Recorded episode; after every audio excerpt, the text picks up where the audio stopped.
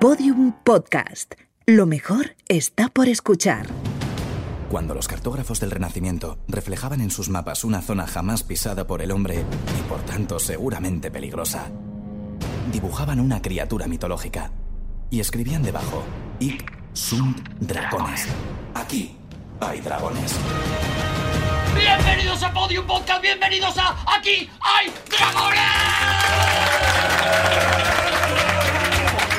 dragones. ¡Oh! El programa de la gente que charla, el programa que han tenido el honor de recoger en su silla a Javier Cansado. No, no, no, no, vamos a ver. ¿qué? Quedamos que cuando tú decías el nombre de uno, otro decía el nombre de otro. Claro, pero yo ya he dicho el tuyo, ahora tú No, tendrías no, que no, presentar. no. Eso es en el programa, hermano. Aquí no. No, Oh, No, es es en aquí. este. Vamos a ver, eh, Tú en tenías el- que haber dicho otro nombre y ese otro habría dicho otro nombre. Ah. es la conga. El programa hermano que tú dices. Tienes- lle- llevas una mezcla de todopoderoso con aquí dragones. Llevas un jaleo de verdad, Javi. Ahora tú tendrías que presentar. ¿no? Rodrigo Cortés. oh. ¡Ahí, ahí, va! ¿Y Arturo González Campos? ¡Ya está, ya está! Aquí estamos de nuevo en otro Aquí hay Dragones, en, otra, en otro de estos retos que nos planteamos aquí en Podium Podcast. ¿Puedo hacer una Y- pregunta? Sí, sí, sí, por supuesto. ¿Cómo se, Rodrigo. recoge, ¿Cómo se recoge alguien en una silla? Eh, no me ha quedado bien el, el speech inicial, ¿no? El verbo no. Ha venido a recogerse en una silla. No, no ha quedado bien.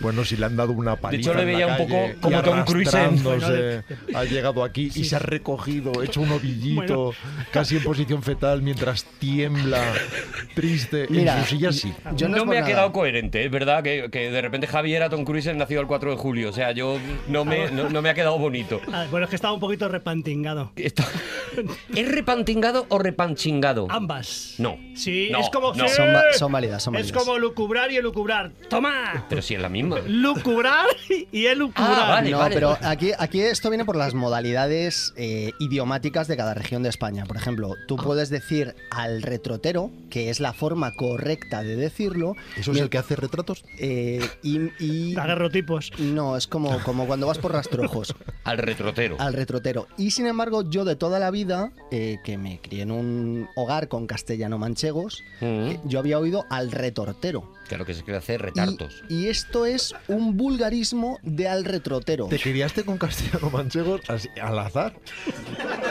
Estaba tu casa llena de castellano manchegos. Mm. Donde cayó la cestita, donde paró el río. La cestita. Toda la vida me he criado diciendo en olor de multitudes y a mí que nadie me diga que no se dice así. Es que se dice así también. Ahora- Es ahora que- ya Es- dejan. Es lor, Ahora ya lor, permiten. lor. Vamos a ver, escuchadme, somos muy chulitos, pero el, Cuidado. es- el español que defendemos lo hablamos solo nosotros. O sea, el español es un idioma que ya no nos pertenece. No nos pertenece. No nos No pertenece. es nuestro, no es nuestro. No nos pertenece. Es de nuestros amigos Allende los Mares. Hombre, y tanto. Nosotros que son, somos. que son mucha gente que han recogido en una silla. Dice que, hu- hay que, que hubo, que hubo, güey, pues eso es como se dice. Que hubo, güey.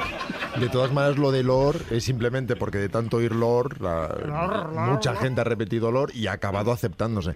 Y es verdad que en general el olor de multitudes es a lo que huele un gimnasio. Sí, pero por ejemplo, otra una cosa que está bien y lo ha estado bien siempre, porque es una figura literaria, es al amor de la lumbre, porque tú estás al amor de la lumbre, igual que estás recogido en una silla. Es una Recogido figura en literaria una silla, que figura te ha literaria. afeado mucho el salmantino, pero que a mí me parecía bien. Y sin embargo, todo el mundo dice: No, es que es el calor de la lumbre, es que es el ¿Quién es calor. No, al el- de la amor de la lumbre Puede también ser. puede ¿No? ser. Como que Vale, todo el mundo, porque ha dicho todo el mundo Juan. Juan, ¿quién quieres decir que es todo el mundo? Ah, amigo. Es Ay, que Porque yo no lo he oído nunca. Es que yo recibo emails de mis lectores Te ha y cogido. en, en la Nada. leyenda del ladrón puse al amor de la lumbre y mucha gente me escribía y me decía, es que es el calor de la Pues ese es lumbre". el nivel de tu lector Bueno, pues- medio, Juan. Vale, pero yo voy a lanzar, voy a lanzar el scoop fuerte, el, el- el duro. ¿Cómo se dice? Scoop ¿Cacahuete o o alcahuete. cacahué? Ah, alcahués, ¿no? Yo acabo de escuchar a Juan Gómez Jurado, uno de los escritores mejores que hay en España, a pesar de lo de la lumbre, decir queréis un cacahué. Alcahués se dice, ¿no? Yo siempre he dicho alcahueses. Yo creo que hay que decir maní. Sois demagogos, de verdad. O sea, sois la demagogia. Os lo lleváis a donde os da la gana. Solo puedo poneros, enfrentaros a vosotros y que nos traigáis los temas. Ah, bueno, espera, espera, espera, espera, espera. espera. Un momento, Borja, un momento, Borja. Porque en el programa, en programas anteriores de Aquí hay Dragones, quedó claro que Javier Cansado se ofrecía a ser el que terminase en, en este programa de hoy. Tú tenías que terminar el último, ¿te acuerdas, Javi? No tenías que terminar el primero. Tenía que finalizar. Es decir, que tú no puedes participar porque tú finalizas el fuera programa. de concurso, déjame y si, y si les gano para. ta- para... Pero es que no puedes participar, Ah, Javi, ok, porque ok, vas a, ok. vas a bloquear. Ok. Vale, participan nada más que Rodrigo Cortés y Juan Gómez Jurado. Así que vamos con una primera contienda de. ¡Toma! ¡Javi, te he dicho que no! ¡Javi! Pero si- Atención, pero si- que Juan Gómez Jurado con un papel Pues- ha ganado a la piedra. La A dos, victoria dos. más pírrica que A se dos- pueda tener. A dos piedras. Pero porque que yo- tú no participabas, Javi. Invitado, fuera de concurso. Pero estoy sintiendo muchísima vergüenza. ¿Pero qué, qué eres? ¿Tarantino en Cannes ahora, Javi? O sea, has sacado un papel y te has cargado dos piedras. De verdad que mi cabeza un día va a explotar con este juego. Con un papelito de mierda, pero. no, pero lo ha llevado con elegancia. Ya. Gracias, España, por este Yo sueño. de, de pequeño me, deci- me pedían que compráramos para dibujar papel guarro. Sí, papel Y guarro. yo decía, pero no puede ser limpio, ¿sabes? Fíjate. que- Fíjate Es que qué es- es que ingenuidad. estu- Es que estupidez, es- qué- qué- qué qué niño eras, Es que qué es niño. Guevarro. Es una V. Qué barro. No se dice guarro, es Guevarro. Vale, vale. Podemos comenzar con el tema, Juan. Bueno, pues si encuentro en algún momento del camino una incongruencia, Claro. Juan Gómez Jurado, ¿qué tema nos traes hoy en Aquí de Dragones? ¿estáis listos para escuchar mi tema? Siempre. I want a two, I want two. Lonely, lonely night. ¡Oh! Porque estamos en 1963, estamos en una fiesta. Ya veis, la Marchuki. 1963, un guateque. Un- bueno, es No una había fiestas en eh, los 60, ¿eh? No, los había guateques, guateques. eran aquí en España. Estamos en el apartamento de George Plimpton. Estamos en Nueva York. Perdón, George Clinton. Plimpton. El que, el que inventó el, el salto de Clinton. Ya quiero estar en este tema. George Clinton, me lo imagino con, con- con pies de rana. No, era un señor muy elegante, muy, muy bien vestido. Estamos, eh, bueno, probablemente so- sonaría una canción como esta en ese apartamento. Y la foto la va a realizar eh, Cornel Capa, que no es Robert Capa. Al final, lo de los nombres es un poco para diferenciar a la gente. Y su hermano Cornell es el que está realizando esta foto que estamos mirando ahora mismo. La veis aquí delante de vosotros perfectamente. Suena este Mickey's Monkey de fondo, que era el despacito de 1963. Y bueno, pues lo que estamos viendo es a varios hombres que están sosteniendo unos vasos de cóctel. Algún porrito se ve también por ahí de fondo. Eh, no mezcléis el alcohol con el. con el. porque ha dicho. droga canuto, has dicho, que ha dicho droga porro. No mezcléis el alcohol con droga porro nunca. Bueno, en general no mezcléis nada. En la fiesta de Clinton todo el mundo salía con unas cuantas copas de más. ¿eh? Te digo, Estamos en que- el 63, eh, los porros estaban a la orden del día. No como ahora. Bueno, ent- vamos a fijarnos en las caras de estas personas que salen en la foto, porque vamos a reconocer, si os Ala, fijáis, os- ¿Quién es este? ¿quién Plinton? No, el de- ¿Cómo el de la colabora eh? foto. Javier? ¿Cómo colabora? ¿Cómo- Bueno, pues este que está señalando Javi ahora mismo ¿Cómo se une a la fantasía? Ah, es eh, Truman Capote. Vemos también a No Ralph, lo había reconocido. Ralph Ellison, el autor del Hombre Invisible, una novela magistral, una de las novelas que definirán la literatura en el siglo Truman, XX. Truman Capote tenía que tener mucho cuidado cuando iba a los toros, Sí. por si acaso. Vemos aquí también, os fijáis un poquito más a la derecha, podéis Y en los reconocer, concursos de rima. podéis reconocer a Mario Puzo y al fondo, un poquito camuflado ahí entre la multitud, veis a un señor con bigote, ¿sabéis quién es? Mm, no. Hombre, sí. Es Rolf Flynn. No, está un poco cambiado, pero es Gabriel García Márquez. Ah, fíjate, pues, para mí era Robin Hood. Yo he comido con Gabriel García Márquez. ¿Perdón? En el Alzac de, de San Sebastián he comido con él. Es verdad que él en otra mesa, pero Este señor que tenemos en el centro de la fotografía, eh, al, al que veis que evidentemente no tiene pies de rana, es eh, George Plimpton. Este Plimpton. Es Plimpton, es un tipo majo, es un tipo mujeriego, es un poco lo que llaman los... ¿en qué parte de Nueva York estamos? ¿En el Upper Side? Upper Estamos Side, en el Upper East Side, Upper Ya Side? ves. que es el O sea, bueno. Dejamos Ya Central ves. Park, Central Park a la derecha lo dejamos, ¿no? De- lo dejamos a la izquierda concretamente según subimos, que es lo que Ah, significa bueno, el estaba East. bajando, estaba bajando. Tú venías de Harlem a lo mejor, ¿no? O sea, hemos pasado el Guggenheim, hemos pasado la calle 82, Todo, el Prica y ahí ya está la casa de, de Plinton. Bueno, pues este señor que era mujeriego, un socialite, era el alma de todas las fiestas en Nueva York, Norman Mailer llegó a decir de él que era el hombre más eh, famoso y más influyente de toda Nueva York. Sí, porque hay gente que no llegó a decirlo. Por ejemplo. y bueno, esto explica. Murió antes, como- como eh, era dire- Capa. director y editor de la famosísima revista eh, Paris Review, Mm. lo cual explica de alguna forma que estuviera eh, rodeado de escritores. Pero el problema es que George Plimpton era un agente de la CIA. Qué corte de rollo. Alba macho. Plinton. Qué corte de rollo. ¿Cómo se me ha caído Yo de Plinton? pequeño veía películas que decían agente de la CIA. Sí. Decían eso, decían CIA. Yo decía, ¿qué es eso? Y Pues una- FBI. Y los mayores, los mayores me decían la CIA. Y FBI en vez de. Estamos en 1963, estamos en plena Guerra Fría y Plimpton era el editor de Paris Review y era solo la punta del iceberg, este señor, de la mayor conspiración que jamás ha existido en la historia de la cultura occidental. Ay, Atención, ¿eh? ay, Plinton. Esta historia, esta historia que vais a flipar completamente, no os imagináis que ha cambiado por completo la manera en que vosotros entréis ahora en una librería y veis los libros que están colocados y reconocéis los autores que están eh, colocados ahí. Pues todo comienza con George Plimpton unos poquitos años antes. Nos vamos a ir ahora a 1950.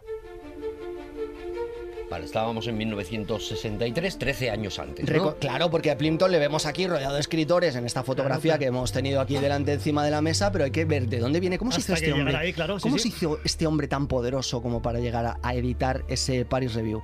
Bueno, pues esta conspiración cultural que acabaría con Plimpton como un tío, eh, el culmen, digamos, el árbitro de la elegancia de lo que estaba bien, lo que estaba mal en la literatura, eh, iban a hacer eh, este origen de la conspiración como una respuesta a una percepción que tenían las potencias occidentales con respecto a la cultura y muy concretamente a cómo veían los intelectuales en los años 50 la diferencia entre el comunismo y la democracia liberal.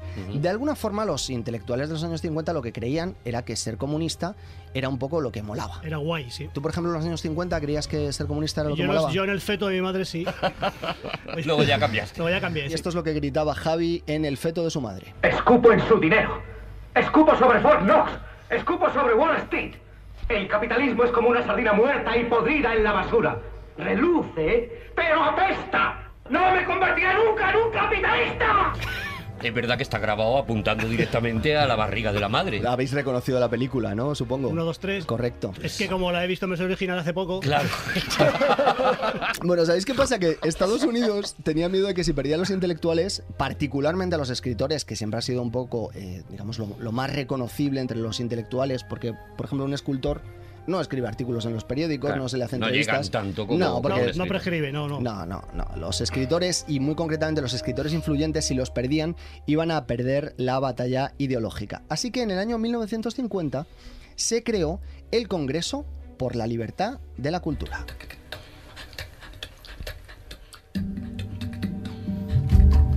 Yo tengo una tensión. de Este verdad. Congreso por la Libertad de la Cultura fue un grupo de presión anticomunista que se fundó en el año 1950 y era un movimiento que creó una veintena de revistas, una veintena de revistas que estaban radicadas en distintos países del mundo, no solo en Estados Unidos, sino que su principal idea era que iban a hacer una serie de revistas literarias que iban a estar, pues, por ejemplo, en Francia, en América Latina muy especialmente, les interesaba muchísimo el mercado eh, latinoamericano, entre otras cosas, porque el mercado latinoamericano en los años 50, al no existir una- un tejido editorial que fuera capaz de producir libros, y también los recursos de la gente eran mucho más limitados, en las universidades, en los institutos, la gente tiraba de, Leía más revistas. leía revistas literarias. Las revistas literarias hoy en día nos parecen algo completamente... pues, dices tú, "Ah, Esto es como un blog. No, en aquella época eran muy, muy, muy influyentes. Ya hemos hablado alguna vez en el programa Hermano, eh, el segundo episodio, te acordarás tú, Rodrigo, que comentabas cómo Stephen King había comenzado en revistas literarias porque era necesario En el tercer episodio. en el tercero. Eso, el segundo era el de Siamala.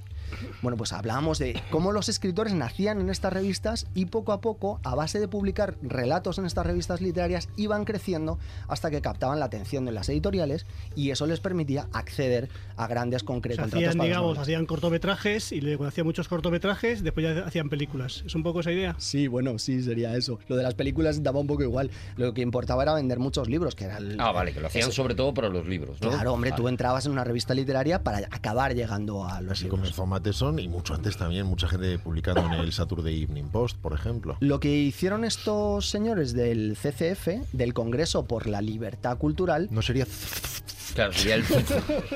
El era fufu. hacer una especie de conglomerado, de espectra, de grupo de editores en la sombra que teóricamente no tenían nada que ver entre sí, para formar una especie de filtro en el cual ellos decidían, aparte de compartir contenido, qué escritores pasaban ese filtro, eran aceptables para una cultura Ideológicamente, me imagino, ideológicamente claro. de la democracia liberal y cuáles no lo eran. Pero Atención. Pero se reunían luego ellos, o sea, ellos se veían por la calle y no se, y No no se se hablaban. saludaban. No se hablaban. Pero luego se reunían en sótanos con máscaras, a lo Sí. mejor. Vale. Sí. Pero un momento, no se hablaban, pero se querían. Eso es en Se Icewell hacían, Chat. se hacían un guiñito si veían que no miraba a nadie. se Tenían hacían un saludo secreto. Se, se lanzaban un besito así con corazón, por ejemplo. Ahí había jefe, era una cooperativa, tenían directrices de arriba, se juntaban los, los billonarios, los ricos, Claro. los, los gentuza del mundo, los que nos dominan, y le decían a esto lo que tenían que hacer. ¿Es así? Llevaban un trébol en la muñeca. O ¿Es sea, así? que pregunta cosas, preguntamos Era cosas. una cosa parecida a esto. ¿Te estás sí. dejando barba, por cierto? Eh, todo, todo, eh, efectivamente se reunían y tenían, tenían una especie de conglomerado en que se reunían delante de una mesa muy larga, cantaban canciones malignas y decidían qué escritores eh, tenían que ser eh, salir adelante y cuáles debían ser. perdona, perdona, Juan, pero es que yo- todo lo que he leído hasta el 68 y después es que todo es literatura, todos los intelectuales están segmentados a todos a base de marxismo, marxismo todos, ¿eh? Son marxistas todos los escritores. todos. Eso era lo que parecía, pero en lo que se La promulgaba. mayoría, la mayoría. Claro, era un- Rectifi- rectifico. Era un trabajo La en el mayoría, tiempo. la Iba, mayoría. era ir anulando a los marxistas, creo, ¿no? Estoy Eso es, la, entendiendo. la idea era transmitir la, mm, Vamos una, a acabar con los marxistas. la cul- que la cultura debía, y sobre todo la literatura, debía partir del yo, debía de la- partir de la experiencia y en ningún caso debía tener una base ideológica, sino que debía estar construida en torno a una reflexión que el escritor hacía sobre el mundo, pero desde el yo, no partiendo desde una idea base. Vale. Era su manera de acabar con, con este empuje que estaba teniendo el capitalismo y lo que hacía Javi desde el vientre Y de su ahí madre. entra Plinton, ¿no? No, No, porque, porque Plimpton... Seguimos en el 50, por cierto. Estamos o- avanzando ya hacia los años 60, Ah, pero bueno. Plimpton, editor del Paris Review, no formaba parte de este conglomerado aparentemente, porque este conglomerado se iba a ir a la mierda cuando el New York Times destapase, tras una larga investigación, que todas las revistas fundadas por el Congreso para la Libertad Cultural eran una tapadera de la CIA.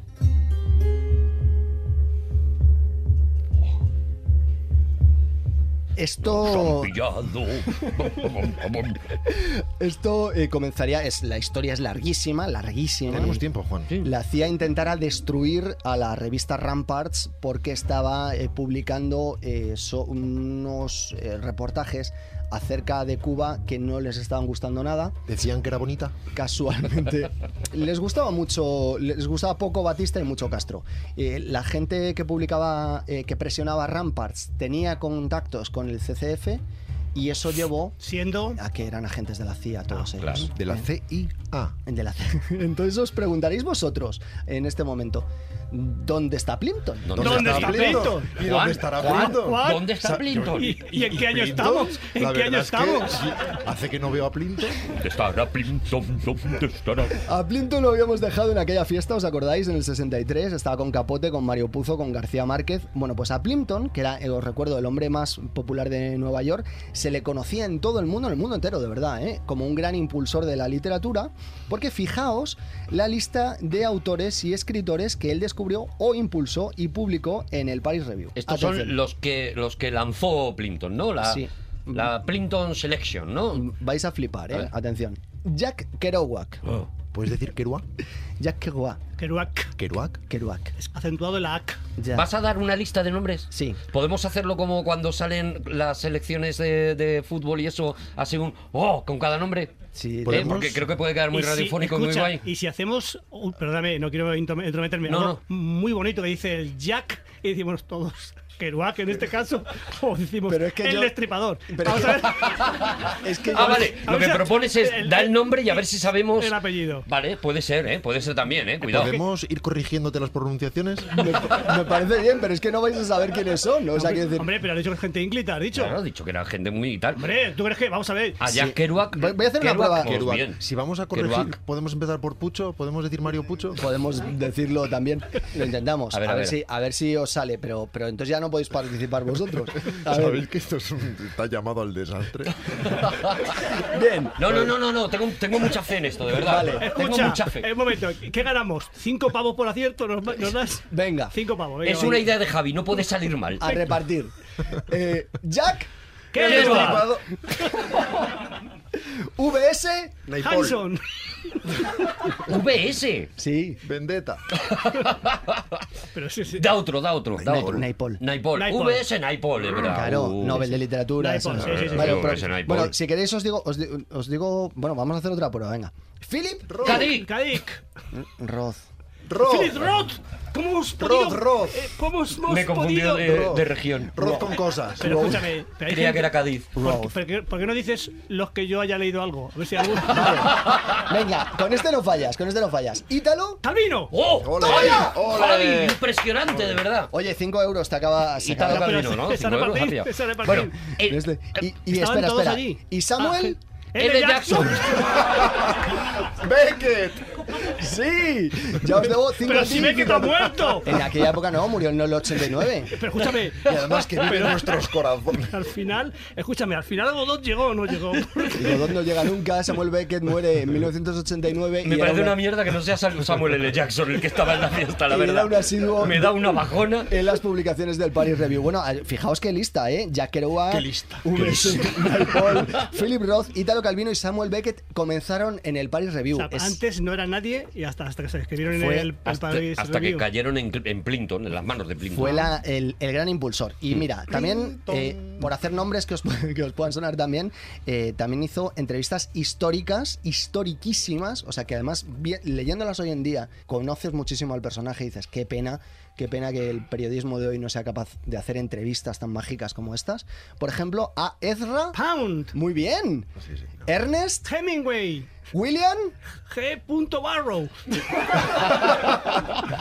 Tendría que haber dicho H. Mace. William... ah, Follner, Follner, claro. pues si iba muerto también. Bien. Pero que estamos en el 60 y no sé qué. Ah, vale, yo pensé que estábamos ahí a- recientes. Robert... ¿En qué, en qué punto del- de, de- de todo este proceso has pensado que Fall era una buena pista? Ostras, yo he dicho William, William Faulkner, Faulkner. Faulkner, claro. Faulkner. Yo no habría llegado, nunca. jamás. Pero habrías necesitado Folne. Faulkner L. Habría- Jackson habría dicho yo, seguro. Sí, hombre, si te digo, el escritor conocidísimo por ambientar todo su corpus literario en Yokna Pataufa, a lo mejor lo hago- pillas mejor, ¿no? Yo sí. Vale, Robert Redford. Frost, Robert Frost. Es que estaba vocal desastre. Hay que Ay. reconocer que tú dices John Pablo, Picasso. Neruda. sí. Pero Neruda es más bien comunistilla. Ya, pero luego intentaron destruirle, sobre todo cuando Y empezó Ga- a sonar su nombre para el Gabo. premio Nobel, pero, con- pero le hicieron Gabo- una entrevista. Gabo y también- también Gabriel, era comunista. claro. García Márquez. Vale. muy bien, Y, Arturo. y Vladi- y Vladimir, que este todos seguro que lo sabéis. Hombre, Vladimir Putin. Nabucco. Vladimir. Vladimir Nabo. Nabu, Nabu, Nabuta, Nabu, Nabu, Nabu. Es, es israelí, es de Israel. Nabu. Vladimir Naruto. Nabokov. Vladimir. Bueno, pues venga, haciendo un repaso rápido, entrevistas Toda esa históricas, gente. Ezra Pound, Ernest Hemingway, William Faulkner, Robert Frost, Pablo Neruda, aunque luego intentaron destruirle, Gabriel García Márquez y Vladimir Nabokov. Vamos, que el Paris Review era la hostia en caldo.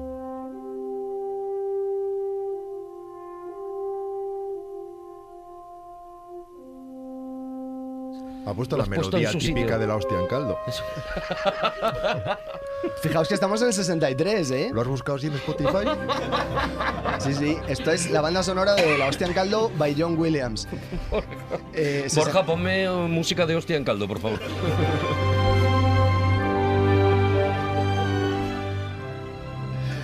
Y todo el mundo dijo, vale, han caído las revistas literarias del Congreso para la Libertad de la Cultura, porque eran de la CIA, ya Hmm. Mm. no nos podemos fiar de las revistas del Congreso para la Libertad de la Cultura, porque eran de la CIA. Era todo lo contrario. Todos los intelectuales entran en cólera, aun- a pesar de que habían estado haciendo el egipcio para que les cayera por detrás eh, las... co- Pagaba, pagaba bien este chico entonces. Pagaba estupendísimamente bien. Plinton. Y de hecho, eh, a muchos escritores, como al propio Gabriel García Márquez, se le hacían extractos de sus obras en los cuales tú no podías a llegar a, llegar a leer, por ejemplo, 100 años de soledad completo, pero sí te ponían el trocito que le venía bien a la Te CIA. ponían 90 años. Claro. Te ponían una década, a lo mejor. Entonces tú recogías, eh, recogían la parte que, mm, que de alguna forma era un refuerzo ideológico. Gabriel García Márquez con esta parte entró muy en cólera y de hecho eh, le empujó mucho más hacia su final amistad con Fidel Castro que todos conocéis y que Mm. algún día además podríamos contar porque es una historia preciosa. Incluso cómo se escribió eh, Cien años de soledad, algún día os lo contaré, y vais, es una, una- una historia muy bonita. Mola, mola, tráelo un día, sí. Pero bueno, pero todos los intelectuales dijeron, oye, pero al menos nos queda el Paris Review, ¿no? Que el Paris Review por lo menos nos defiende y se publica en París y se lee en todo el mundo y Pero aquí en el Nueva Paris York. Review. Yo, soy, yo sigo todavía con eso. Pero- Enganchado. Pero no, tampoco. Porque en 1967 ya hemos pasado la época de Camelot, ya ha sido asesinado a John mí de Fitzgerald la, de la Kennedy. musiquita de Arturo me gusta imaginar que no son todos. Que es uno. Es uno, es uno. pesado. Es uno nada más que está década cantando. tras década sigue insistiendo Eso es. en un rincón en hacerlo. Porque no tiene amigos y Dice, Mira a entonces- ver quién es en la puerta. Y él, El mundo de la cultura dijo, bueno, pues mira, al menos nos queda el Paris Review, pero no, porque en 1967 ya ha sido asesinado John Fitzgerald Kennedy. Kennedy. Sí, Kennedy estaba muerto, Camelot ha acabado, empieza a destaparse, es la época de los grandes escándalos. El del aeropuerto. Empieza a destaparse la era de los grandes escándalos, es la gran época dorada del periodismo en el que el periodismo empieza a oponerse al poder de una forma muy seria. Eh, todos sabemos lo que ocurrió con el Washington Post y Nixon y justo en esa época el New York Times una vez más conseguirá una gran exclusiva y descubrirá que Plimpton también era un agente de la CIA. Eres un espía americano. ¿Quién lo dice? Tú mismo. ¿Ya no te acuerdas de anoche? Firmaste una confesión. Ein Americanischer Spion. Nein. Nein, nein, nein, nein, nein. Ya, ya, ya, ya, ya, ya, ya. Bueno, él siguió diciendo... Es Javi Cigoto, es el, que- al que estamos escuchando, El que Javi lo Cigoto. interpreta. Javi Cigoto parece como de Mazinger Z. Siguió diciendo 999 hasta el año 2012, cuando finalmente eh, aceptó su participación, entre otras cosas, porque los documentos de la CIA se desclasificaron y ahí aparecía eh, su nombre por todas partes. Pero hasta el 2012 No, él, él está aguantó- negándolo. Aguantó, aguantó. y No, no, todo esto es mentira. Y cuando los escritores, que eran los que fueran, su- a- supieron que el dinero que les llegaba a raudales era de la CIA, ¿lo devolvieron? ¿O, o, o O qué hicieron? por lo que sea. O dijeron, "Bah, sí, pero Dijeron, de "Es perdido, intolerable". Es que no puede ser. No quedan registros de eso. Bueno, eh, eh, por ponerte un ejemplo, Gabriel García Márquez eh, tuvo que, para poder enviarle en la segunda parte del manuscrito de Cien años de soledad a mm, su editor, tuvo que empeñar los, los appliance, ¿cómo se dice? Los appliance. Sí, Es los- uno de mis grupos favoritos. los, los, elec- los ele- electrodomésticos que tenía en casa. Que, porque no tenía ni. No, No te venía la palabra electrodoméstico. Los peque- los Pero pe- escucha, no, porque y son te los venía pequeñitos. appliance. Para, Porque envi- son- para, para enviarlos, que lo enviaron en un, en un Porsche. o- Claro, como- o- como o- porque- manda- No, hombre, Mira. porque tenía que mandarlo desde Colombia. No te puedo mandar el el manuscrito, pero te mando un lavavajillas. Es que, es que no sé qué. Vamos a ver. Tuvo que empeñar la cafetera, tuvo que empeñar la batidora eh, que, Bueno. había, que había en casa, tuvo que empeñar todo el pequeño El electrodoméstico. rumba de aquella época. Porque iban cortitos de pasta, entonces el dinero era muy necesario. El dinero que se canalizaba a través de supuestas eh, fundaciones eh, extranjeras, el Aga Khan, por ejemplo, estuvo eh, muy implicado también en, en el funneling de- del dinero hacia todas estas En el organizaciones. funeral. En el Sí, funeral. sí, sí, sí, claro. Ah, la inyección de manera El oculta. lugar donde se meten los aplayan. ¿Has visto qué pereza le da decir un español? Ah, del Tenga que dinero. explicar lo que es el funeral. Dios.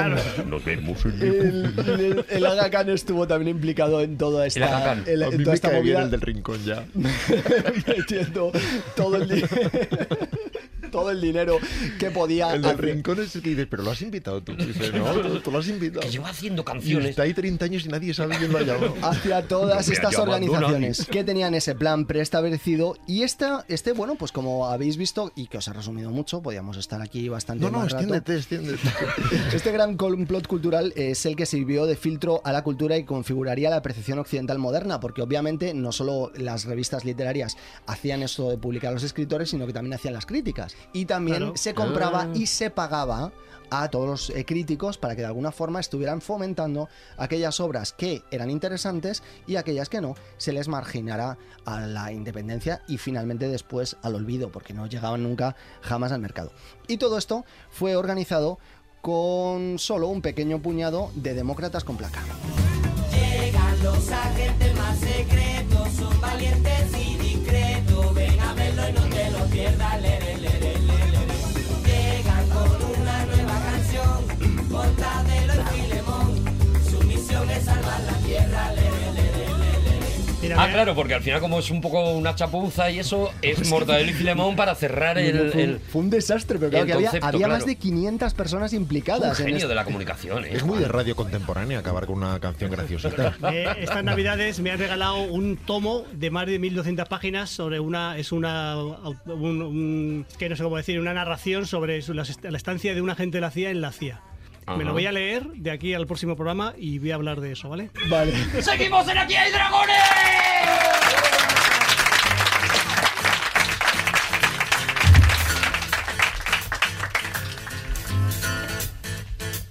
I had a dream last night.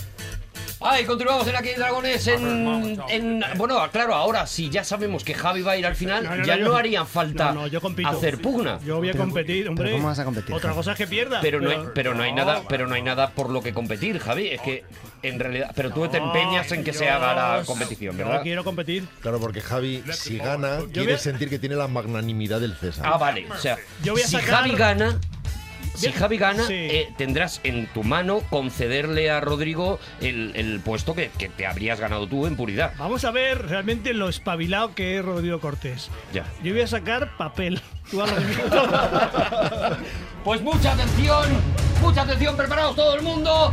Uno de los de los duelos más tensos que hemos echado nunca en este programa. Una, dos, tres. Piedra, papel o tijera. Efectivamente, Javier Cansado ha sacado piedra y Vamos a Rodrigo ha ver, sacado- Pero no mientas a España. Perdón, tío. ha sacado papel y, Pero Rodrigo, vamos a y ver. Rodrigo ha sacado piedra. Vamos a ver, ya sé que es muy controvertido que la piedra, o sea, que, el- que la piedra sea ganada por el papel, pero son las normas. Pero es Ahora- que te has ahora, ¿qué entregado, hago? Rodrigo, te has entregado, Ahora- claro. ahora Porque qué he hago? querido darle la oportunidad de ser De generoso. ser, Ah, vale. de ser buenín. Entonces tú ahora concederías, Javi, eh, tu, tu puesto en el programa a Rodrigo Cortés para que haga su tema. Sí. Qué buena persona. Pero que no se repita, ¿vale? Es la única vez que soy condescendiente, ¿vale? Muchas gracias, Javi, te llevo en mi corazón. Adelante, Rodrigo Cortés. Hoy quiero hablaros del rodaje más peligroso de la historia del cine.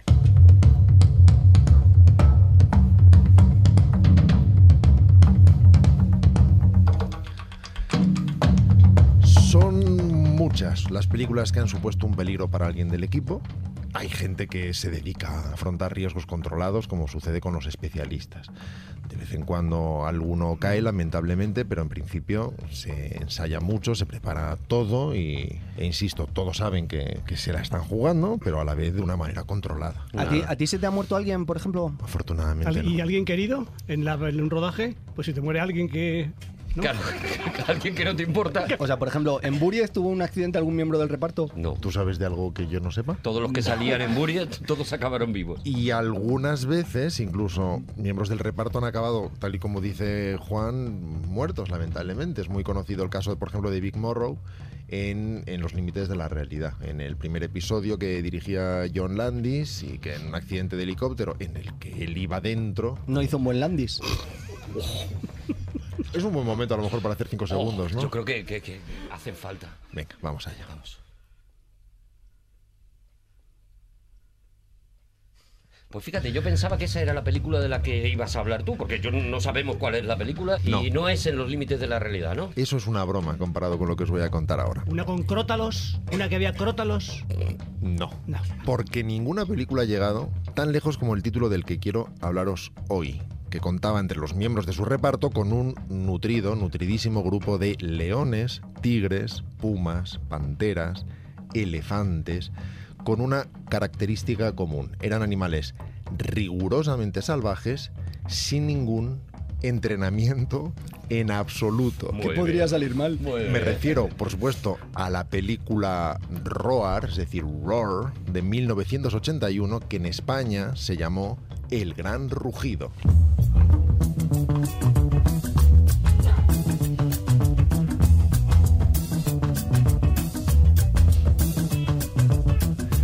La idea de la película había surgido años atrás, en 1969. Recordemos que la película se estrenó en el 81. 12 años antes, por lo tanto, es cuando se plantó la primera semilla. Pero vamos antes, si os parece bien, a identificar a sus protagonistas. Así les ponemos cara, aunque algunas caras obviamente nos las imaginemos. Tenemos por un lado a Noel Marshall, esta es una de las caras que vamos a tener que imaginarnos. Oye, si dices el nombre, decimos el apellido nosotros, a ver si Vale. no conocemos a nadie, ¿no? No, sí, sí, Ah, sí. sí, bueno. Ah. Ya veréis que sí es lo más sorprendente, de hecho.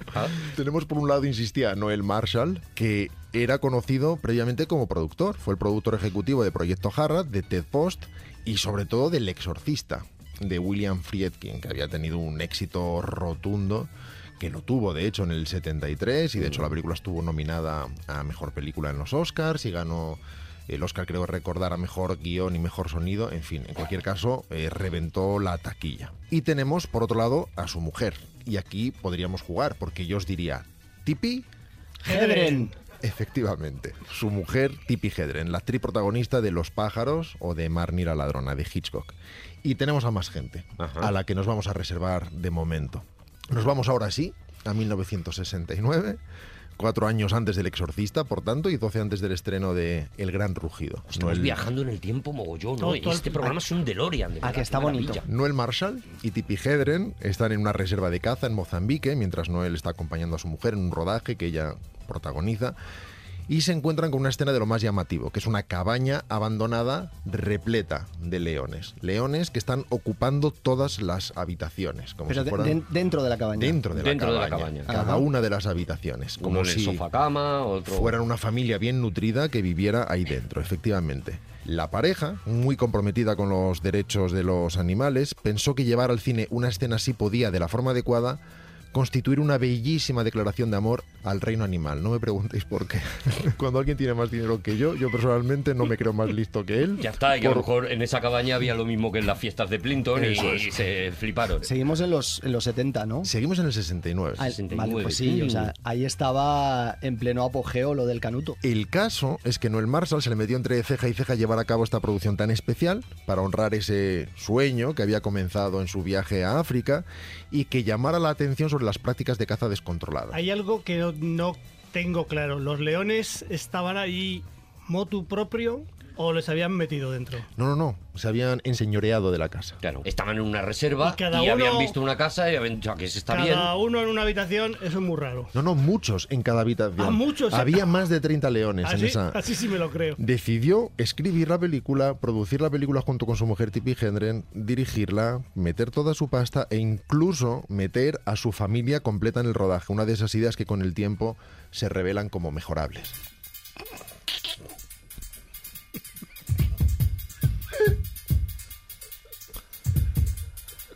A Noel Marshall. ¿Estás bien, Juan? Es que me ha hecho mucha gracia. Noel Marshall, a partir de ahora llamaremos el genio. Se le ocurrió que estaría bien contar la historia de un científico que vivía en armonía con los leones dentro de una casa Claro que sí, Noel. en mitad del África, protegiéndolos de los cazadores. La mejor manera de proteger a los leones, evidentemente, meterlos dentro de tu cabaña de madera. Pensaron que la producción debía estar ambientada, sí, en África, lo cual tiene mucho sentido, pero que sería más controlable si se filmaba en California. Querían hacer una especie de cruce entre Los pájaros y Nacida Libre, de James Hill, que había sido un gran éxito en el 66. Así que en 1971 comenzaron a criar cachorros en su casita, en su casa residencial de Sherman Oaks, en California, la casa que compartían con sus tres hijos. Ahí pusieron un corralito y dijeron, bueno, pues no, aquí no, vamos. no, no pusieron ningún corralito Entonces, en la casa. dentro de la casa. Dentro de la casa. La idea era la siguiente. Pensaron, si criamos a los leones con nuestros hijos, estaremos a salvo, se acostumbrarán a nosotros y cuando rodemos no nos atacarán. Un razonamiento impecable si adoptas, por ejemplo, a gente de Zamora, pero A que castellano manchego, como pasó con Juan. efectivamente, pero que encuentra fisuras con las criaturas salvajes. Si por lo que sea un león, pues no aprende a utilizar los aplayers. Con los depredadores que pesan entre 180 y 250 kilos, que Claro. es más o menos lo que pesa un león salvaje. Tienen otras prioridades, Qué efectivamente. genio, Marshall. El caso es que la familia Marshall se sentía perfectamente a salvo. Y Noel Marshall lo explicaba así en una entrevista. Decía, los leones vivieron en nuestra casa unos seis meses, en uno de los dormitorios. Había tres cuartos en el piso de arriba y teníamos un grupo de unos 15 leones. Los llamábamos los adolescentes. A las 3 de la mañana, cuando estabas durmiendo, podían matarte. Pero si no te mataban, acababas desarrollando confianza con ellos.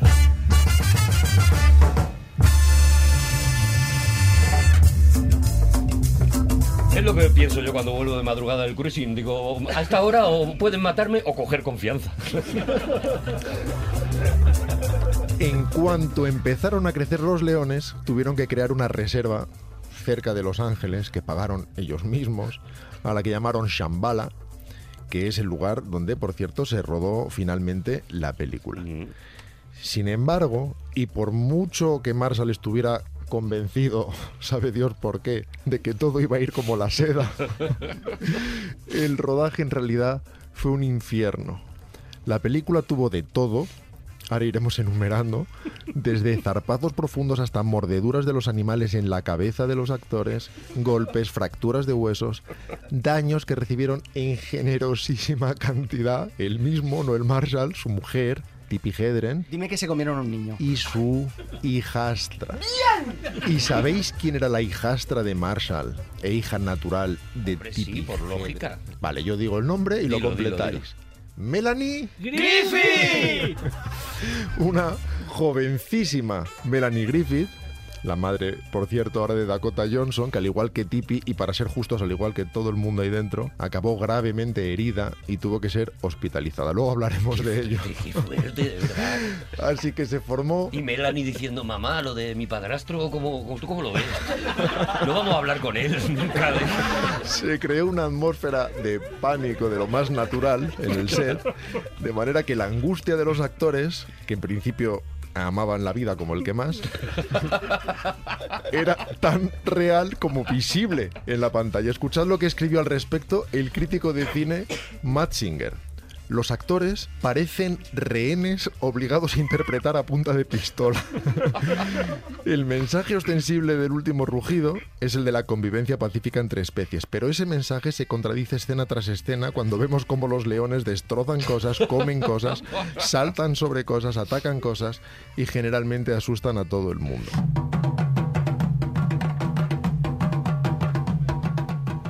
Claro que los leones escuchaban acción y eran lo- los que más se comportaban con el director. Se lo tomaban muy a pecho. Con Marshall. Hay algo de eso, porque la, la película empieza con un rótulo que dicen, dado que hemos trabajado con animales sin ningún tipo de entrenamiento y hacían fundamentalmente lo que les daba la gana a ellos, nos parece justo considerarlos coautores y codirectores de esta película.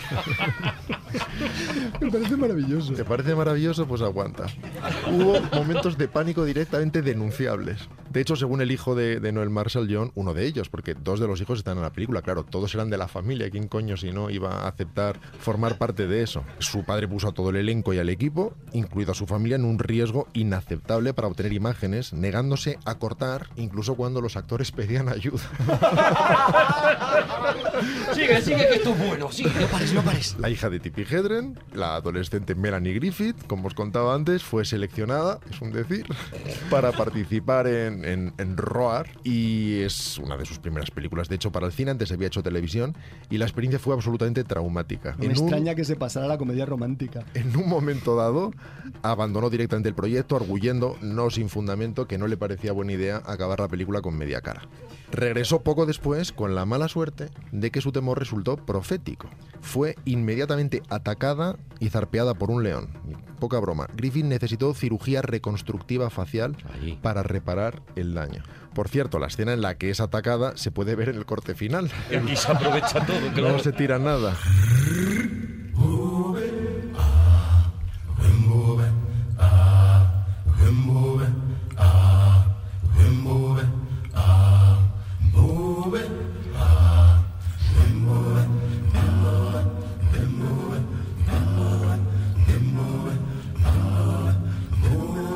Por su parte, Tippi Hedren escribió un libro en el 88, siete años después del estreno de la película sobre el rodaje, llamado The Cats of Shambhala, los felinos de Shambhala. Con el libro esperaba que su historia Sí, Sirviera de ejemplo. en paráfrasis, mostrara las enormes posibilidades que ofrecían las relaciones entre los humanos y los felinos, que eran numerosas, sí, pero casi siempre del mismo tipo y en la misma dirección. Sorprende que aún se sintiera así de animosa después de que su familia y ella misma murieran prácticamente a golpes. Supongo que sus legendarias quejas sobre Hitchcock y sobre su maltrato con los ataques reales de pájaros en la película quedaron de repente. Claro, ya ves tú, compara dos gaviotitas así que te pican el ojo con un león gigante destrozándole la cara a tu hija. Vamos con el parte de lesiones. Ay, Dios mío. Ay, Marsal. Podemos jalearlo. Había equipo médico habitual ahí también. Se lo comieron. Si lo había, ya era alguien de la familia. Tippi Hedren desarrolló una infección severa después de que Timbo, el elefante de la película, aplastara su pierna entre su tronco y el colmillo. También le mordió una leona, Shay, en la parte posterior de la cabeza. 38 puntos le dieron. Sobre 40, espero, sobresaliente. El incidente está en la peli. Ella cuelga de una rama y pasan 34 leones. Pues bien, el 35 es el que la muerde. Fíjate. La sangre que se ve en la escena es, claro, real. Sufrió fracturas y necesitó injertos de piel después de ser arrojada al suelo por Timbo mientras lo montaba, o para ser más precisos, mientras intentaba montarlo. Y sí, al igual que con su hija, gran parte de la mutilación pasó el corte final y se puede ver en la película. El hijo de Noel Marshall, uno de ellos, John Marshall, actuó también desempeñaba otras tareas. Allí todos hacían de todo y claro, tampoco escapó, indemne. En otro incidente horrible, un león le mordió la cabeza y se negó por lo que fuera a soltarlo. Les llevó más de 25 minutos a un total de seis hombres. Imagino que al menos uno de ellos sería negociador profesional del FBI. Sacarlo del alcance del león. Al final recibió 56 puntos de 50. sutura. Más que su madre, muy bien. Mucho mejor que Muy su bien, madre. Superando a su madre. aunque eso no le impidió regresar a la producción.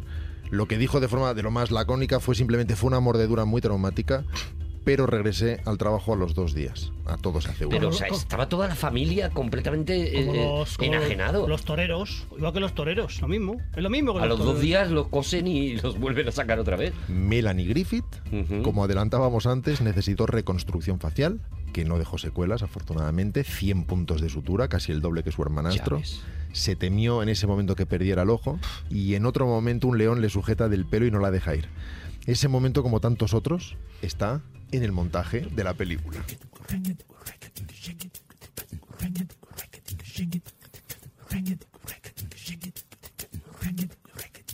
Bana siden Tonguda moni mo bolawa Babo Pondangi babo be Bulanjo Adelante, Juan, que ha levantado la manita. Yo es ¿Quieres que- ir al servicio? No, ahora no, luego, cuando hagamos la pausa. Pero, pero es que hay una cosa que no entiendo. Solo una. Ah, Pero es la, es la única Pues va- que no, es la única. vamos a ir rápido. La principal, ¿por qué se hizo? Noel Marshall, yo creo que ha quedado muy claro, era un hombre loco, pero quiero decir, incluso aún en el hipotético caso, o sea, esto no iba a salir bien en ningún caso, pero si- incluso en el hipotético caso, yo quiero pensar que era un loco, pero no era un loco estúpido, era un, lo- un loco malvado. Y entonces dice, voy a intentar acabar con toda mi familia y de paso con mi propia vida, pero me va a quedar una película estupenda. ¿Crees que es una forma extrema de divorcio lo que él estaba buscando? Bueno, de divorcio, de dar en adopción a tus hijos. No, no, Esto- no, era un loco estúpido. Eh, Vale. Eh, Pero es que, in- claro, porque en el caso de Loco Malvado, es que mm, nada filmado en la vida real tiene el mis- la misma potencia y el mismo interés que si tú haces eso en una película pensando en el efecto que va a tener en No, cámara. Si queréis, después hablamos un ratito de la película. me gustaría. la película es directamente hipnótica. por las razones equivocadas. Pero absolutamente hipnótica. Luego la hablaremos pienso de ello. perder, no me la pienso perder. El equipo rodaba desde el interior de jaulas y otros refugios. Si alguien cree que he acabado con las lesiones, que no. Ah, no, todavía no. no. No, no, que Pero no esto se llama- sigue. No, no, he he dejado lo mejor para después. El equipo rodaba, insisto, desde el interior de jaulas, con varias cámaras a la vez que había que ocultar y que mimetizar para que unas no entraran en el plano de las otras. Pero a veces había que salir, claro. Se contabilizaron Sobre todo los actores. más de 70 ataques sangrientos de los animales, varios de ellos muy cerca de resultar fatales, como el zarpazo de león en la cabeza que recibió Jan de Bond. Jan de Bond, el El de- director el de de, Speed, el de Speed. el director de Speed, pero que originalmente era director de fotografía. Eh, primero de Paul Verhoeven en sus películas holandesas. Esta fue su primera película en Hollywood. Ya ves. Es el director de fotografía de La Jungla de Cristal, del tercer arma letal, Sin ir más lejos, y efectivamente después saltó a la dirección con Speed, con Twister, con la versión nueva del The Haunting de, de Robert Wise. Pues Jan de Bond acabó, atención, récord absoluto, con 220 puntos de sutura y a Jan de medio milímetro de la muerte clínica. El ayudante de dirección, Doron Cowper, fue atacado de mil maneras diferentes. Herida abierta en la garganta, mandíbula mordida, que te muerdan la mandíbula ya es todo un acto de ironía. Uno de los leones trató de arrancarle la oreja. Fue herido en cabeza, pecho, muslo, un combo perfecto. A ese le hicieron el montaje del director, le tuvieron que hacer después, ¿no? Entero. Cuando acabó el rodaje de esta película, más de 70 personas habían pasado por el hospital.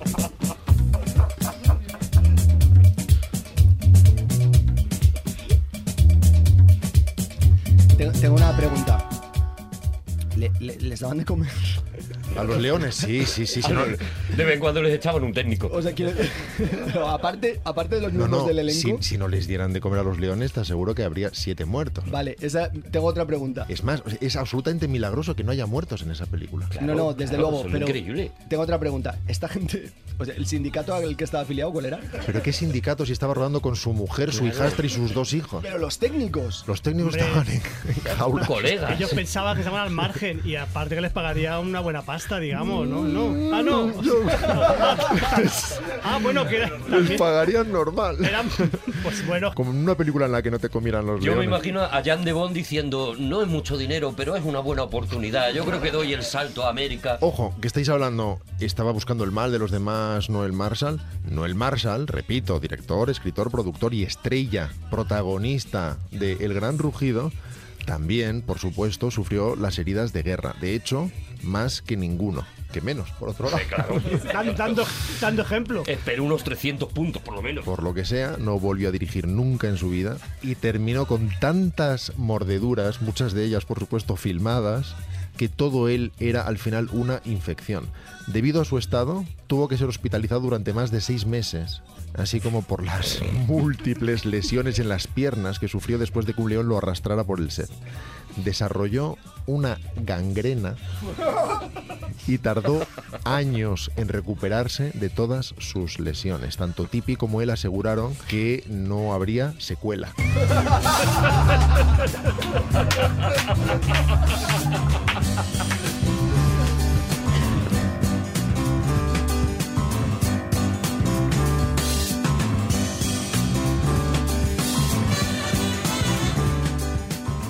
Hace solo unos años, en 2015, los muchachos de Draft House Films relanzaron la película, en DVD y en Blu-ray.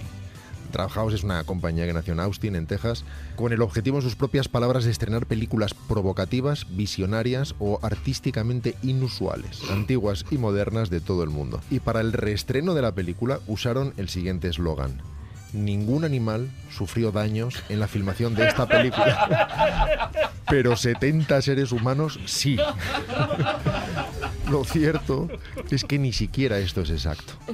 Entre la larguísima concatenación de desgracias que se produjeron en el rodaje, se produjo una inundación por la rotura de una presa, cuando no está de Dios, no está de Dios, en la reserva Shambhala en que se rodaba la película, en la que murieron varios animales y hubo que disparar a tres leones, entre ellos Robbie, que era el león protagonista de la película, el rey león de la película.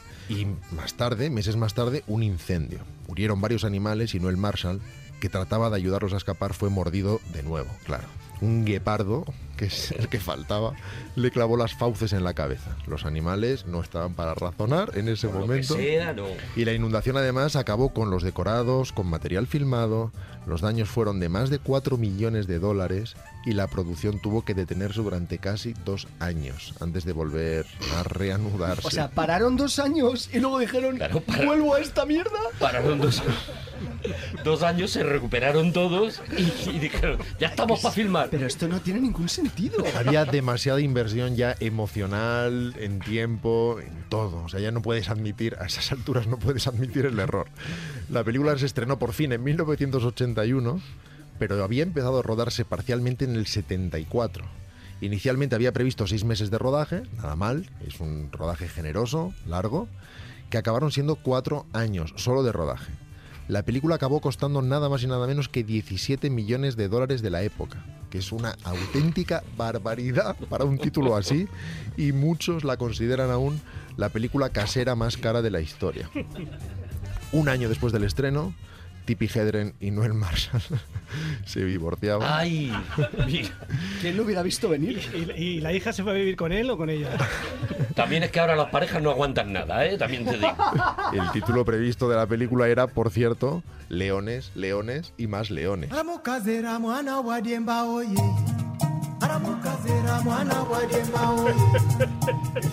¿Hemos aprendido algo? que os ha Hombre, yo parecido? estoy un poco ofendido porque no hayas usado la canción de Fofito, pero aparte de esto... ¿Cuál es Y la de se me Fofito? ocurre- Tigres, tigres, leones, Es de leones. Torre Bruno, Juan, ni una cosita bien. Pero lo Y cantaba hacer Fofito un, también. Hacer un musical con esto, hacer un musical. Pero con animales en vivo. Me vuelve muy loco, que ¿eh? El peligro también sea para los espectadores. Yo me imagino a Tipi Hedren unos años después viendo Jumanji y diciendo, no me jodas que se podía hacer así. No me... Mira, la peli no es buena, pero está a años luz de ser mala. Es algo absolutamente sorprendente. Para empezar, está extraordinariamente bien rodada, porque Jan de Bond tiene mucho talento. Simplemente no entiendes nada, no entiendes para qué es Bueno, nada. hombre. La película tiene un tono completamente incongruente No puedo- no que puedo va de la perdérmela. comedia a la pesadilla, al thriller. Es absolutamente ridícula. Fijaos que la, la premisa fundamental es que un tío vive con 150 leones en su casa. Ujú. Viene su familia a visitarle. Así que el tío se va al aeropuerto a por ellos, pero llega tarde. Así que la familia va por sus propios medios a la casa. Qué buena idea. Y se encuentran con que los leones los atacan.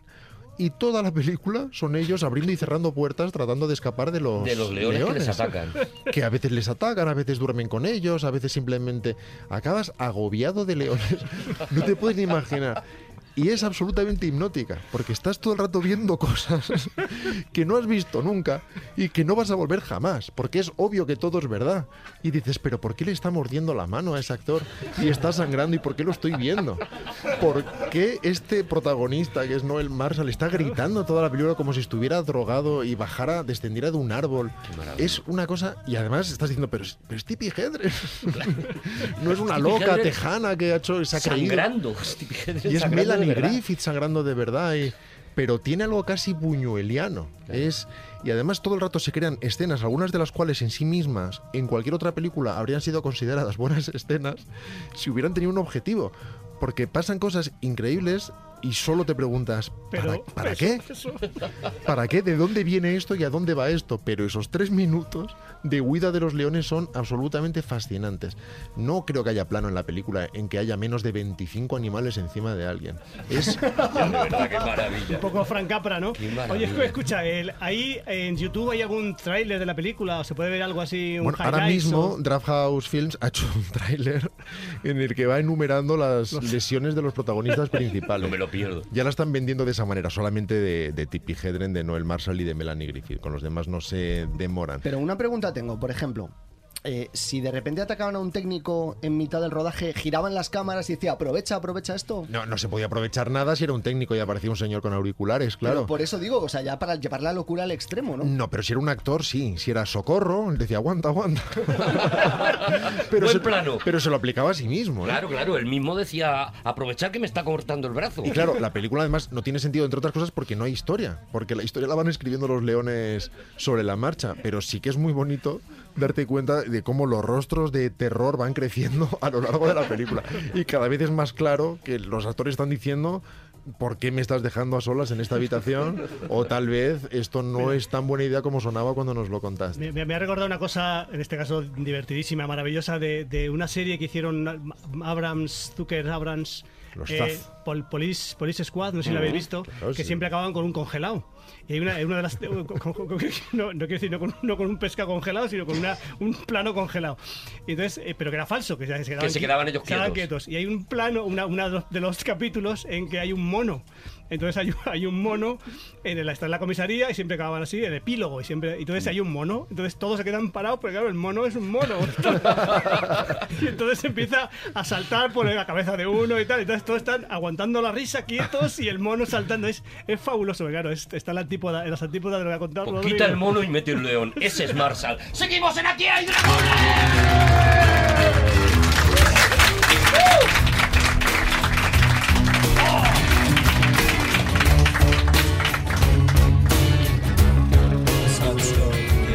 Said Tate Dweller, successful fella, thought to himself, oops, I've got a lot of money.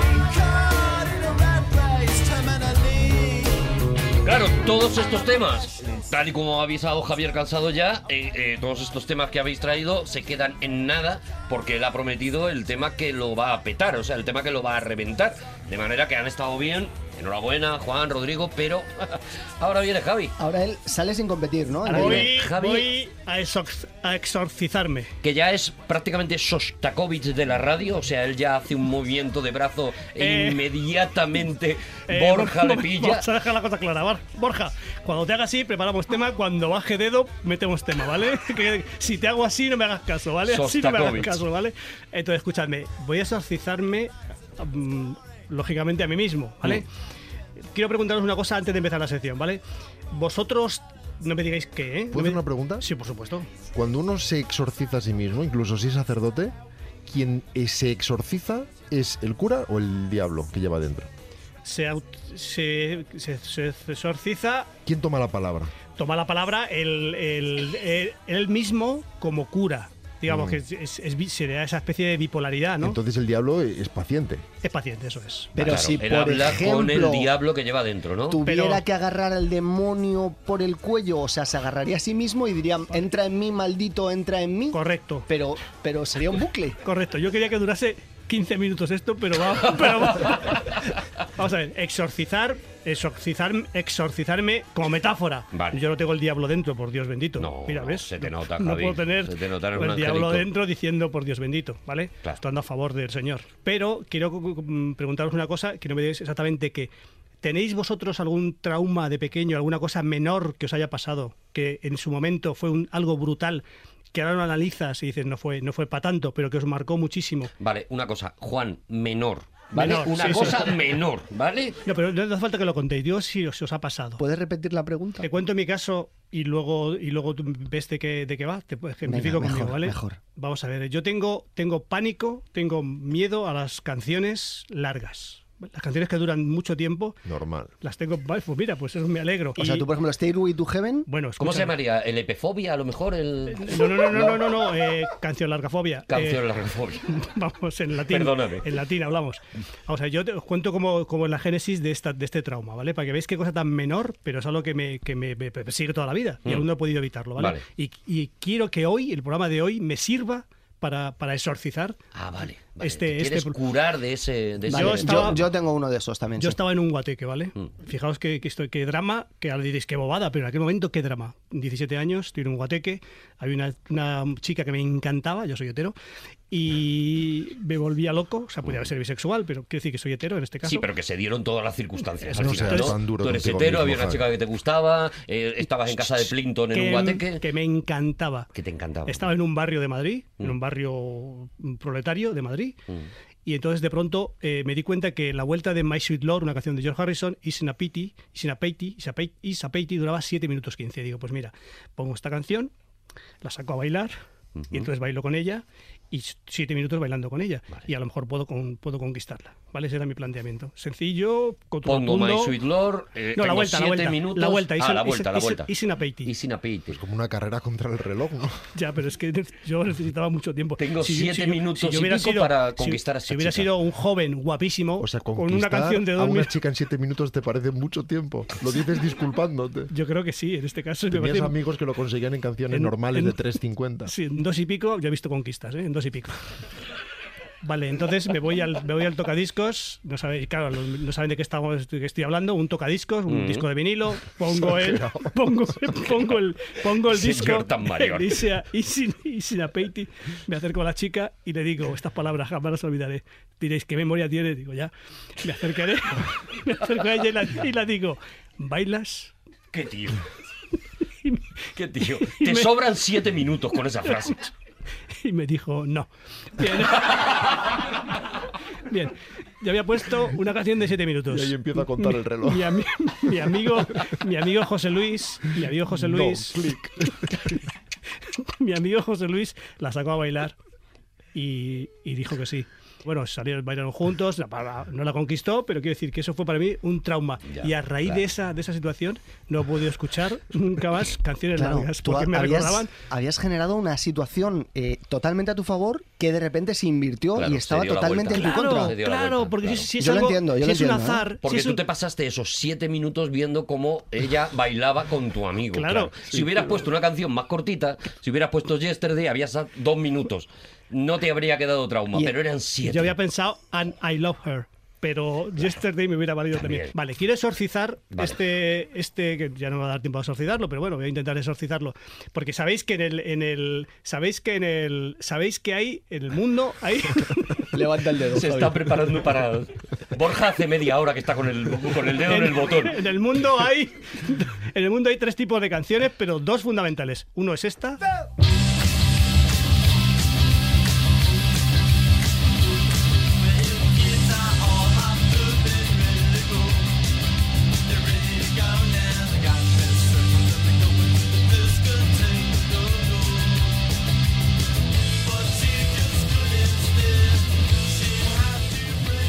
Y luego hay esta.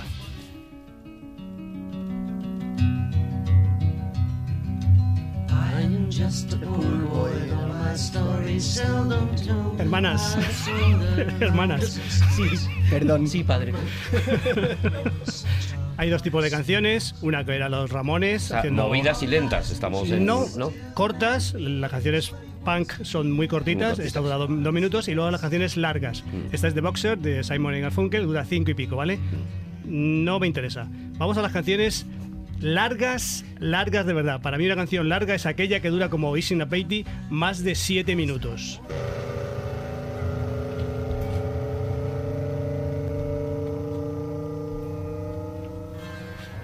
Así es fácil hacerlas durar, ¿eh? Claro. Bueno, vamos a ver.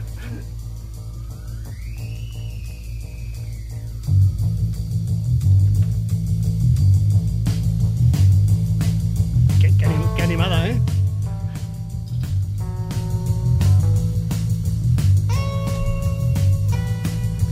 Aquí, aquí estoy visualizando en este momento las calabazas de Javi con total perfección. Además, el no se produjo ya en el ruidito es el glissando inicial. Claro, ahí. No.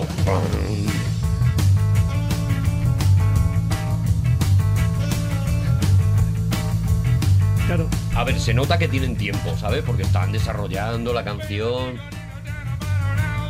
Es el Woman, el Woman de los dos. Vamos a ver. He, he- he- he eliminado, he buscado, he hecho, he hecho un algoritmo, ¿vale? ¿Sabéis lo que es un algoritmo? Eh, Grupo de operaciones matemáticas. que, que tiene, un, que tiene una Algoritmo. rela- relación común para buscar Claro. un resultado, Un ¿vale? resultado, claro, como cualquier operación matemática, por otro lado. Sí, pero el hecho de que sean comunes es lo que lo Sí, sí, sí, diferencia, ¿vale? hablan entre ellas, eso, es lo que hace un algoritmo. Vale. eh, he utilizado un algoritmo para buscar canciones largas que de algún modo tuvieran que ver con mi vida, de algún, o sea, algo que, algo que yo que digo marcara de algún modo mi existencia Ujú. para intentar, como ya dije al principio, exorcizar, ¿vale? Vale. ¿Lo, lo has escrito tú el O sea, algoritmo? has mezclado Sí. el concepto canción larga con canción que te afecta en algún momento de tu vida Eso es. en algo. Y que, y que además, Genio. ahí va el algoritmo, que tenga algún tipo de relevancia, digamos, social. O sea, Vale. que, que trascienda a mi mismidad. Vale. Porque si son canciones largas que solo las conozco yo, por ejemplo, no valdría. No valdría. Tiene que ser que, que, que Que todos... sea tu circunstancia también se vea afectada por esta O sea, canción. sería duración eh, mm, por, eh, Implicación por personal. implicación personal, partido por conocimiento público. Me parece que ese es el algoritmo que es, que es el, el apropiado, ¿vale? Impecable. Y además... No puede fallar. Es, es que es perfecto. Juan, perfecto. Perfecto. ¿Sabes lo que pasa? Que me di cuenta que para exorcizarme... ten- que- ¿Quieres que en edición te junte el me a la.? tendría que, es- tendría que escuchar las canciones enteras, ¿vale? Son siete minutos y tengo 10 canciones. No- Vale. Pues, No, va a poder ser. Puedes de alguna forma, lo, lo traigo como, como lo, lo abro a la posibilidad, que tú nos cuentes ahora fabulando que esto ya lo has hecho en casa y nos cuentas el resultado. Sé que para ti va a ser muy difícil No, lo de hombre, no, fabular. no, porque él ha traído todas las No, canciones pero y es quiere que- hacerlo del dedo. No, es algo, es algo Claro. que tengo que hacerlo socialmente. Claro. Sabes, sabes que, hombre, Si no, no va a funcionar. Vamos, el- sabes que para el primer paso para curarte de un trauma, incluso diré- diré de una enfermedad, es verbalizarlo, eso es lo primero.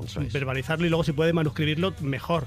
Entonces, el hecho de que yo lo piense en casa no me sirve, estando aquí con los amigos. Nosotros te apoyamos. ¿Qué, Adelante, ¿qué Javi. tenemos que hacer nosotros? No, si es que no tenéis que hacer nada. Si es que, si es que me he dado cuenta. Que os calléis. que- Entonces, si queréis, es que claro, yo vamos a ver, fíjate, fijaos qué idea más buena había tenido. Yo digo, pongo una canción larga, Hmm. ¿vale? La trufo de, de datos grandes también. Canción, yo le llamo canción lar- más que larga, grande. Y Hmm. la trufo con datos, alguna especie como de, de estadística. Yo todo lo que, te- lo que sea, ayudarte a que empieces, Javi, lo que sea, de verdad. El, el país, el país, al, al hilo de Elia Woman, ¿vale? Hmm. El país que más películas produce no es Estados Unidos. Hmm. Sabéis que es India. India, sí. Es India, ¿vale? Y el segundo no es Estados Unidos. China. ¿No? No, no, Ah, es que pues- vais a flipar. Nigeria. Nigeria.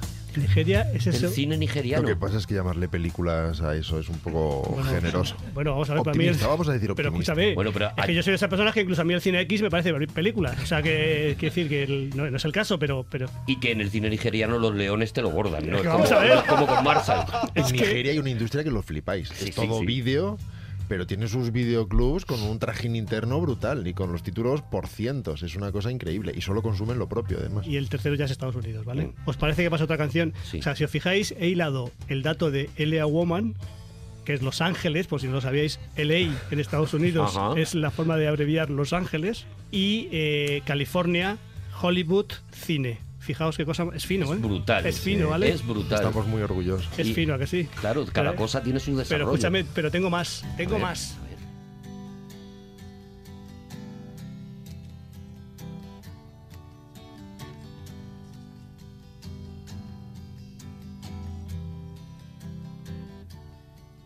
down Cypress Avenue with a childlike vision sleeping into view. Este cantante es Van, Van Morrison. Hay, hay gente, hay autores que sostienen que es el, el, el- es el, el cenit de la, de la música rock, entre ellos yo. Y otros. Y otros. Sí, vamos a ver. Hay autores que no se ponen de acuerdo, pero en este caso los autores que nos ponemos de acuerdo, nos ponemos de acuerdo en Sois esto. legión. Esto es, esto es en la culminación de la- del, del rock, de la música occidental. Lo estamos moviendo ya en una horquilla de nueve minutos. Esta selección de canciones son todas, todas son. O sea, no hay, no hay rock sinfónico, digamos, o sea, no hay jazz, so- son todo que tienen melodía, puente, estribillo. O sea, no me vale, tú pones a, ponemos aquí a Pink Floyd y sería melodía, estribillo, melodía, No te vale melodía, rock estribillo. progresivo tipo Mike Oldfield que se hacía Eso una es, pues cara eso, entera o y Pink todo Floyd, eso. eso, no te es, vale. o King Crimson, melodía. Yo que- he puesto melodía, puente, estribillo. Vale. Melo- porque si me, me hacen melodía, puente, otra vez melodía, ¿en qué quedamos? Puente otra vez, el estribillo, me vas a la melodía, otra vez al estribillo, me está volviendo loco, cabrón. Entonces, eso lo he eliminado, ¿vale? Solo he seleccionado No te canciones vale. largas que es melodía. Mira, está, está el estribillo, mira, fijaos. Vaya. Yeah, that's when you fall. Bueno, esta canción se llama Madame George de Van Morrison y voy a daros un dato al respecto. A ver si sabéis por qué. Porque se llama Madame George. No, ¿por qué nos va a dar el dato? ¿Por qué me da el dato? Ah, no. ¿No es trauma? No, no, y me estoy, me estoy curando. A ver. ¿Cuáles son los cereales más consumidos en el mundo? No sé. Vaya, el- Choco Crispy? Pues, hombre, será el, el, ar- el arroz o el trigo. Será el trigo, ¿no? ¿Puede ser el trigo? es que no puedes decir uno. Bueno, Juan apuesta por el arroz. El arroz y tú el trigo. Yo apuesto por el trigo. ¿Y alguien quiere apostar por el mijo? No, yo no apostaría por él. No, no daría mi vida ¿Puedo por cambiar? el mijo. ¿Puedo cambiar? ¿Puedo apostar por el mijo? Ah, pues Apuesto, yo apuesto por- Yo creo que el mijo, casi seguro. Apuesta por él, mijo.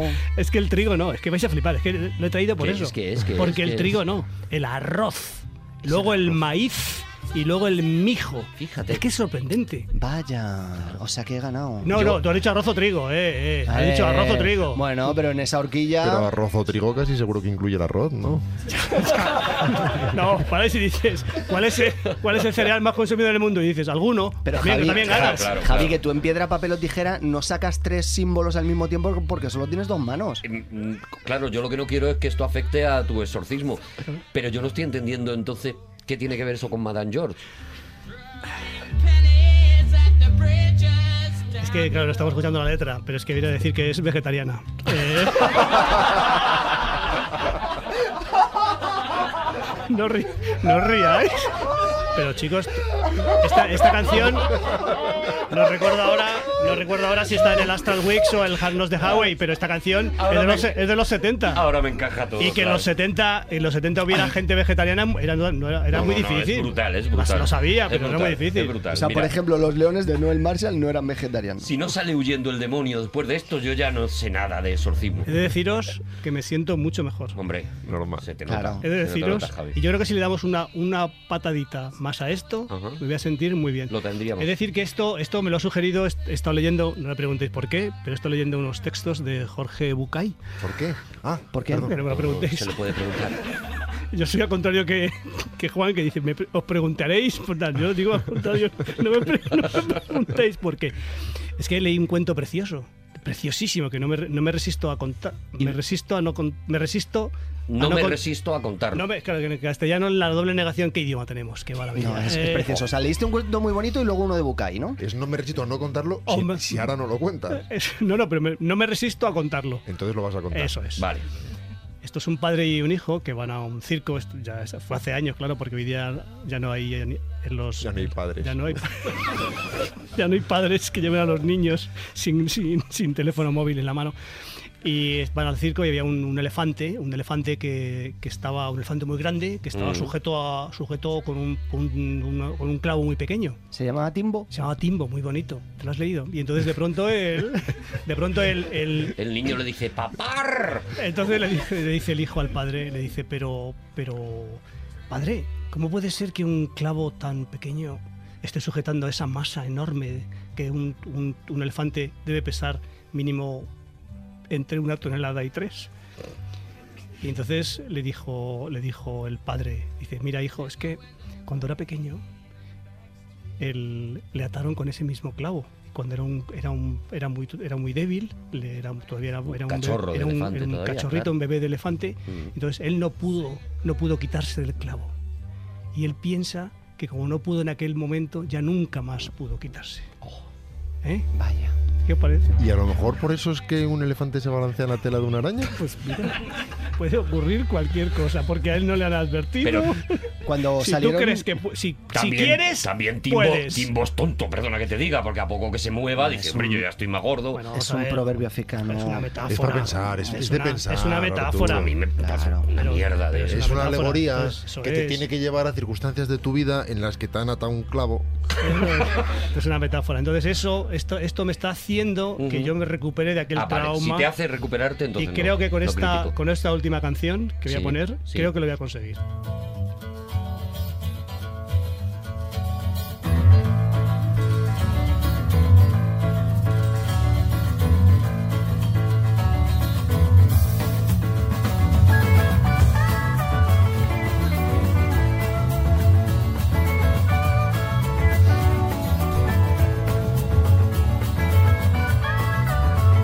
Esta canción se llama Jessica, es de los Allman Brothers Band, que como su propio nombre indica, es una banda. De hermanos. Sí. Que se De la llamaban familia Alman. Alman, claro. Se llamaban, la mayoría se llamaban, la mayoría de hermanos se llamaban, se apellidaban Alman todos. Y es, eh, es, es un grupo de rock sureño ma- del Pero, te- que- pero, Javi, ¿qué pasa? ¿Qué Javi. ocu- ¿Qué, ocurre? Javi se ha venido abajo. Tranquilo, ¿Sabes, Javi? no pasa nada. en serio, es que está. Bueno, lo, está, lo está viendo la gente en la grabación que. Javi, vamos a ver. Javi. Lo de- Espera, dejadle que además es una torre, a ver. Javi. Las enfermedades son dos, ¿vale? Las que entran y las que salen, ¿vale? Son dos. Una vez que te entra la enfermedad, cursa de una manera. Cuando sale, te cursa de otra, ¿vale? Eso es Vale. lo que yo, yo- lo que yo creo, porque desde pe- pe- pequeño me lo contaron cuando era muy pequeño, ¿vale? Como a Timbo. Entonces ahora, ahora me está saliendo el trauma que yo tenía de, de- de aquella chica que me marcó. Que ya Lo estás n- echando. lo est- me está saliendo. Pues Y- sácalo más para allá. Voy para allá, sí. Me estoy, además, estoy euforizándome. Y quería, mm, quería hacerlo. Ponme. Ar- Ar- Arturo, ¿quieres bailar conmigo? Claro que sí, Javi. Claro que sí, Javi, por favor. En estos momentos, Arturo se retira el micrófono, Javier cansado se levanta. Estamos viviendo uno de los momentos más embarazosos de la historia de aquí. Han de la- dejado los cascos. Eh, afortunadamente este programa no es emitido en vídeo. Que tú necesites, Javi, por favor. Juan lo ha llevado bien porque Juan lo ha vivido todo. Pero de yo- verdad que maravilla. yo lo he soy, pasado mal. soy otra persona, ¿eh? De verdad que ha sido 10 minutos, los 10 minutos más catárticos de mi vida. De verdad, qué maravilla. bien, Javi. sí. Ah. Gracias, Javi. Solo necesitabas bailar conmigo, si al final era eso, Javi. ¿Y sabéis por qué he puesto esta canción? ¿Por qué? Ay, no, pregunte, no conté lo de Jessica. Pues esta canción, esta canción de Hey Jude de los Beatles, la he puesto porque, ¿sabéis cuál es el monte más alto de Portugal? A que no tenéis ni idea. Mm. No. El país hermano, a que no tenéis. No, no os he preocupado jamás de saber qué altura tienen ellos. Jamás. El Jude. ¿Eh? El Jude. ¿Cómo el Jude? No lo sé. El, Hey, el Monte Hey, el Monte John, el Monte John Lennon. A ver, yo no doy pa' más, yo no he leído a Bucay, yo no doy pa' más. Llego donde llego, Yo no tengo Javi. ni la rem- El, el monte, el monte Heyud, muy bien, sí. Que está en la Sierra de la Estrella y mide 1900 metros. El monte Heyud. ¡Hemos curado a Javier Cansado! ¡Nos vamos! ¡Oh! Habiendo expulsado los traumas, habiendo realizado el grandioso exorcismo de Javier Cansado, ha estado Juan Gómez Jurado.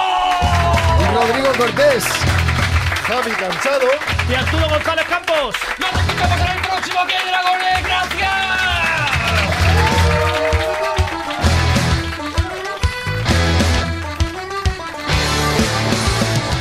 Todos los episodios y contenidos adicionales en podiumpodcast.com y en nuestra aplicación disponible para dispositivos iOS y Android.